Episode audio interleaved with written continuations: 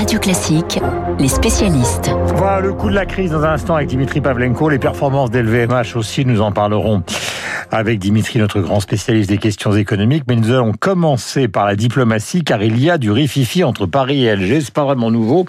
Mais nous sommes face à un report du voyage de Jean Castex en Algérie. C'est l'ambassadeur de France qui vient d'être carrément rappelé à l'ordre. Emmanuel Faux, bonjour. Racontez-nous ce qui vient de se passer. Oui, bonjour Guillaume. Bah, vous savez que le couple franco-algérien euh, n'a jamais réussi à trouver vraiment l'harmonie depuis l'indépendance de l'Algérie en 62, mais c'est vrai que depuis quelques semaines, plusieurs nuages gris à nouveau s'amoncellent entre Paris et Alger. Alors il y a eu d'abord le rapport de Benjamin Stora remis à Emmanuel Macron en janvier dernier, un rapport euh, sur la réconciliation mémorielle qui a été jugé insuffisant de l'autre côté de la Méditerranée, où on espérait une forme de repentance, tout au moins d'excuses de la France dans les recommandations de l'historien. Et voilà que des tensions sont apparues à propos de la visite du Premier ministre Jean Castex, qui devait se rendre à Alger dimanche dernier et qui a finalement dû y renoncer. Alors les explications sur ce report euh, diffèrent. La version officielle des Français, c'est que la crise sanitaire rendait ce déplacement trop compliqué. Version officielle des Algériens, et elle semble plus proche de la vérité, le format de la délégation Castex n'est n'était pas à la hauteur des enjeux du voyage. Plusieurs ministres s'étaient décommandés, alors qu'ils étaient dix qui accompagnaient le Premier ministre Manuel Valls lors de sa visite en 2016. Alors, dans ce climat euh, pas franchement serein, eh bien, le ministre algérien de la Communication vient de s'en prendre à notre ambassadeur à Alger, François Gouillette, qui l'accuse en termes euh, assez diplomatiques de rencontrer en secret des opposants au régime actuel, partisans d'une transition démocratique. Le ministre invite le représentant français à prendre les mesures nécessaires, je le cite, pour corriger la situation. Un rappel à l'ordre plutôt rare à l'égard d'un ambassadeur de France, d'autant que François Gouillette est un très bon connaisseur du monde arabe. Il a été en poste notamment à Tripoli et à Tunis. Alors évidemment, cette accumulation d'incidents ne facilite pas les efforts d'apaisement entre Paris et Alger. Et pourtant, les relations sont très bonnes entre les deux présidents. Oui, c'est vrai, et Emmanuel Macron, comme son homologue algérien Tebboune, travaille à une forme de réconciliation franco-algérienne. Personne n'a oublié les mots du candidat Macron qui qualifiait la colonisation de crime contre l'humanité. Hein, c'était lors de la campagne de 2017. Mais ce qui complique la relation entre les deux pays, c'est lorsque le président français salue l'action du président algérien Tebboune pour réussir la période de transition actuelle. Sous-entendu, la transition vers un vrai vrai régime démocratique qui euh, serait inspiré par la révolution du Irak, vous savez, qui a mis fin à l'ère Bouteflika en 2019. Alors à l'inverse, la jeunesse du changement s'agace d'entendre dire que la France soutient l'actuel président, issu de l'ancien régime, et on a même entendu des slogans anti-français dans la manifestation de la semaine dernière dans les rues d'Alger. Difficile équilibre donc à trouver, alors que l'Algérie euh, va fêter l'an prochain les 60 ans de son indépendance.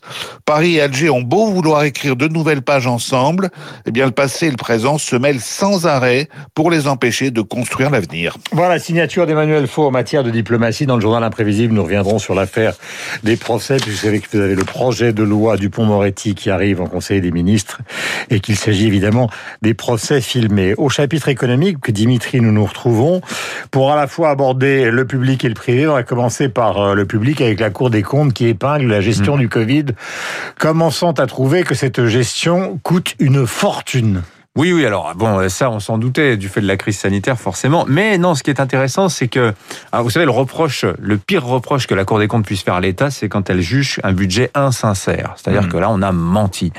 Alors, c'est pas tout à fait ce que dit la Cour. Elle dit d'un, euh, sans doute que le gouvernement, l'exécutif, a manqué de réalisme dans ses prévisions budgétaires. Autrement dit, on a voté des projets de loi de finances rectificatives successifs. Vous savez, il y en a eu quatre l'an dernier. Hmm. Euh, et à chaque fois, on a peut-être eu, surtout pour les derniers, on a vu des enveloppes un peu trop grandes parce qu'on n'a pas utilisé tous les crédits qu'on avait qu'on avait votés. Euh, pourquoi? Il y avait sans doute du politique là-dedans. Le but étant de dire en français regardez, les vannes sont grandes ouvertes, l'État protecteur, l'État providence est là pour vous protéger. Bah, la Cour des comptes dit c'est quand même un petit peu gênant parce que mhm. ça reporte des crédits d'une année sur l'autre. Bref, c'est pas de la super bonne gestion. Est-ce qu'on peut donner un chiffre par exemple qui est le plus parlant de tous dans tout ça? Alors le chiffre le plus parlant, j'y viens justement, c'est celui de cette hausse inédite des dépenses l'an dernier, qui là en revanche c'est vrai est souligné par la Cour des comptes. Les dépenses de l'État ont bondi l'an dernier de 15,5%. C'est du jamais vu. D'habitude, les dépenses de l'État, elles prennent entre 1 et 2, 2,5%. Là, on est à plus 15,5%. Il y a évidemment tous les crédits dédiés au soutien à l'économie, au chômage partiel, etc., etc. Mais, euh, et c'est là, c'est là ce qui est intéressant, c'est qu'il y a aussi beaucoup de, de, ces, de ces hausses de dépenses qui sont pas justifiées par la crise. La crise sanitaire n'explique pas tout.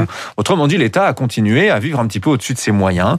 Et l'illustration la plus flagrante, c'est que, à rebours des promesses d'Emmanuel Macron, rappelez-vous, il avait dit, on supprimera 50 000 postes de fonctionnaires sur l'ensemble du quinquennat. Eh ben, l'État a embauché l'an dernier 2800 fonctionnaires. Il avait prévu de n'en embaucher que 200.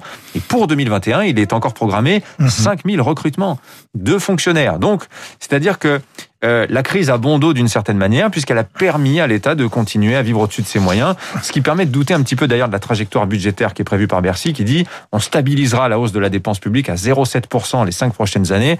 L'an dernier, hors effet de la, de la, de, la crise, les dépenses de fonctionnement, les dépenses mhm. ordinaires, hein, grimpaient encore de 2%.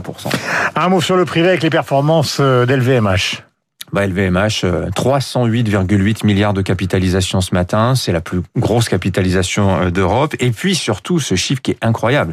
Plus 32% de chiffre d'affaires au premier trimestre 2021 par rapport à 2020. Alors évidemment, l'année dernière, LVMH avait subi précocement la crise puisque la pandémie était partie d'Asie, qui est son premier marché aujourd'hui. La Chine avait euh, ralenti beaucoup plus vite que la zone euro. Mais on est à plus 32% par rapport à l'année dernière et on est au-dessus du premier trimestre 2019. C'est-à-dire que aujourd'hui, LVMH a littéralement effacé la crise, 14 milliards de chiffre d'affaires sur ce trimestre. Ce qui est intéressant, c'est de voir que les ventes sur un an doublent en Asie quasiment. Quand en Europe, c'est parti. Voilà. Quand en Europe, elle continue de baisser, moins 9%. Ça vous donne une idée hein, de cette reprise asymétrique hein, qu'on commente abondamment euh, sur l'antenne de Radio Classique. Voilà, dans un instant, merci Dimitri, le journal imprévisible. Vous trouvez dans le New York Times. Euh, pour une fois, ils ne font pas dans l'anti-français. Il y a une page culturelle qui est entièrement consacrée à quelqu'un que Renaud et vous, Dimitri, connaissez, connaissez bien. Il s'agit de Niki de Saint-Phal, l'artiste célèbre euh, des grandes nanas, des grandes poupées. 1930-2002, elle nous a quittés. Elle était magnifique. Et elle a largement contribué justement au renouveau de l'art français, euh, non seulement à Beaubourg, mais maintenant c'est au PS1, c'est la version donc du MoMA qui est à New York. Euh, une page entière dans le New York Times d'aujourd'hui sur le plan culturel. Voici Renaud Blanc, voici le journal imprévisible. Nous allons nous intéresser à.